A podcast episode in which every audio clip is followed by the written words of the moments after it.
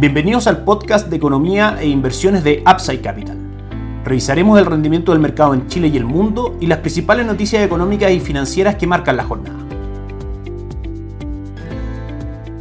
Muy buenos días, ¿cómo están ustedes? Lunes 10 de abril de 2023, soy Ramiro Galeano, fundador de Upside Capital. Les doy la bienvenida a otro edición más de mercados en Upside Capital. Comenzamos por comunicarles un cambio de formato en este podcast. Desde esta semana en adelante tendremos ediciones los días lunes, miércoles y viernes con el fin de sintetizar y mejorar la información entregada a nuestros clientes y por supuesto a todos quienes escuchan este podcast y de concentrar por supuesto la información en una menor cantidad de audios para hacer más eficiente la entrega de esta. Dicho esto, comenzamos por el mercado local, por supuesto repasando los datos de la semana anterior que nos dejaron bastante información. En primera instancia, el día lunes se dio a conocer el IMASEC del mes de febrero, por debajo de lo esperado, una contracción del 0.5. El día martes, el Banco Central mantiene la tasa en el 11.25% anterior. Sin embargo, habla de que también esta tasa podría mantenerse aún más tiempo de lo que espera el mercado en el 11.25%, pues ve que la inflación y la actividad económica en general han seguido menos de lo esperado. El día miércoles se publica el informe política monetaria por parte del Banco Central, que básicamente marca una inflación esperada al mes de diciembre del 4.6%. Esta medición en el IPOM anterior está en el 3.6% y se abre a que haya un crecimiento en la economía de Chile durante este año y la proyecta un rango entre el menos 0.5 y 0.5% positivo para 2023. Recordemos que esto estaba en el menos 1.75 y menos 0.75 en el IPOM anterior. Por último, el día jueves se dio a conocer la inflación que mantuvo su tendencia bajista, marcando un 11.1% durante los últimos 12 meses desde el 11. 9% que había marcado al mes de febrero, ya notando levemente por sobre lo esperado en su medición mensual del 1.1% versus un 1% esperado. Toda esta información finalmente nuestra labor es ver cómo influye el comportamiento del mercado de renta fija y nuestra recomendación de inversión. Y básicamente lo que vamos a sostener es que claramente tendremos probablemente una tasa de política monetaria más alta de lo que el mercado esperaba antes de la publicación de todas estas cifras. La primera caída podría venir en julio solamente 25 puntos base y antes de todas estas cifras, como decíamos, el consenso de mercado estaba en una caída en las tasas en el mes de junio de 75 puntos base. Probablemente el año cierre con un 8.5% de tasa de política monetaria y no con el 7.75% que descontaba el mercado antes de esta cifra. En general podríamos ver algunas correcciones en el mercado de renta fija, dado que tendremos tasas, como decíamos, más altas de lo que el mercado esperaba y recordemos que la relación siempre es inversa. Al caer la tasa de política monetaria sube el valor de los bonos si es que no vemos movimientos en la tasa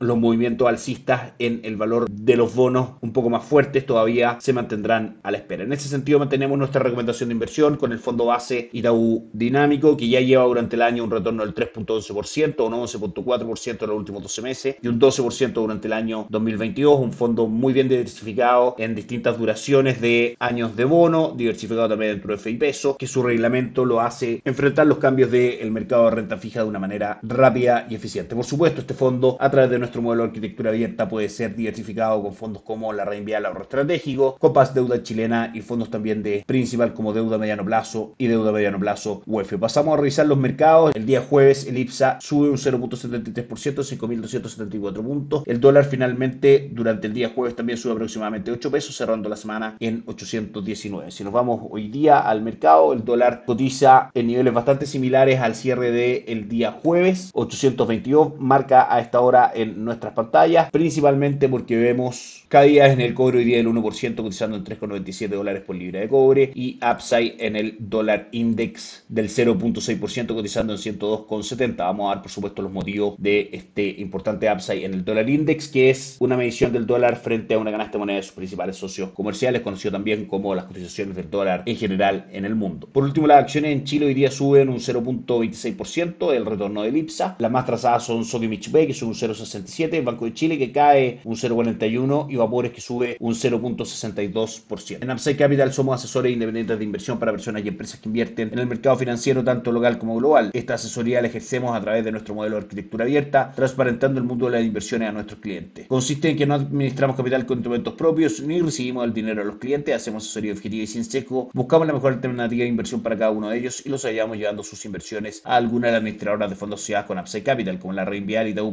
entre otros. Luego mantenemos una constante comunicación con nuestros clientes, realizando supervisión y seguimiento a su estrategia de inversión y a sus operaciones a través de nuestro equipo de atención a inversionistas. Bienvenidos a una asesoría objetiva sin seco y con una mirada global. Bienvenidos a Upside Capital. Suscríbete a nuestras redes sociales, el link en YouTube, Instagram y Spotify. Visítanos en www.upsidecap.cl, déjanos tus datos y te contactaremos para conversar. El día viernes fue un día feriado para los principales mercados alrededor del mundo. No hubo cotizaciones en su índice bursátil, sin embargo, sí Estados Unidos entregó datos de empleo correspondientes al mes de marzo. Se esperaba un crecimiento en el ingreso por hora del 4.3%, marca solamente un crecimiento del 4.2% y la creación de puestos de empleo no agrícolas marca 236.000 puestos creados versus los 239.000 que el mercado esperaba. Muy en línea con esa estimación, sin embargo, bastante más bajo de los 326.000 del mes anterior. Lo que sí ha llamado bastante la atención del mercado y probablemente justifique hoy día el upside fuerte del dólar index y el retorno negativo de las bolsas en Estados Unidos que muestran esta hora, que vamos a revisar en un instante, fue la tasa de desempleo que marcó un 3.5% por debajo de la expectativa del 3.6% que el mercado esperaba y del mismo 3 3.6% que este dato había marcado durante el mes anterior. Esto finalmente una mayor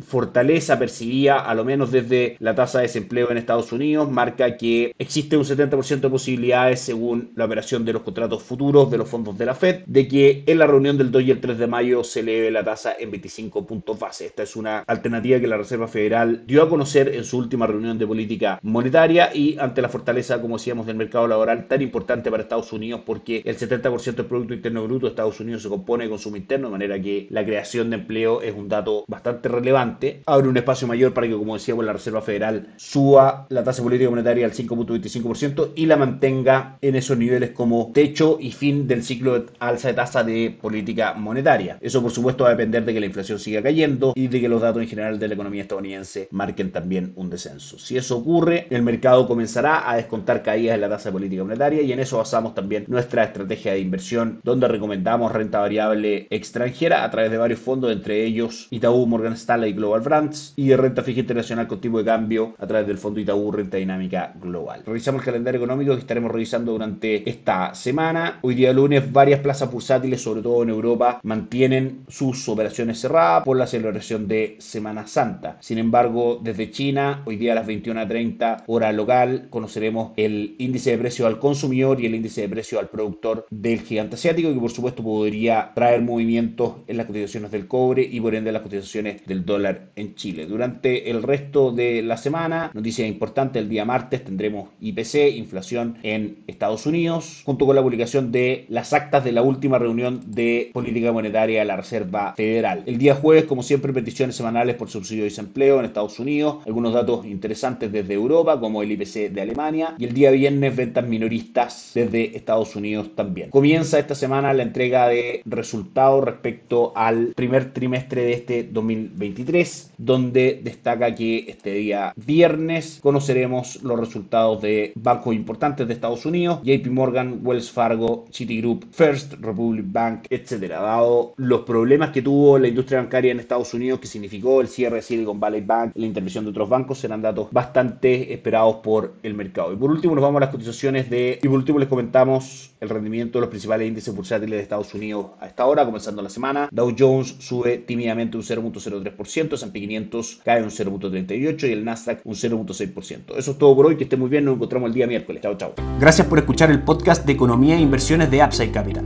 Te invitamos a visitar nuestro sitio web www.upsidecap.cl y contactarnos para brindarte una asesoría objetiva, sin sesgo y con una mirada global para tus inversiones.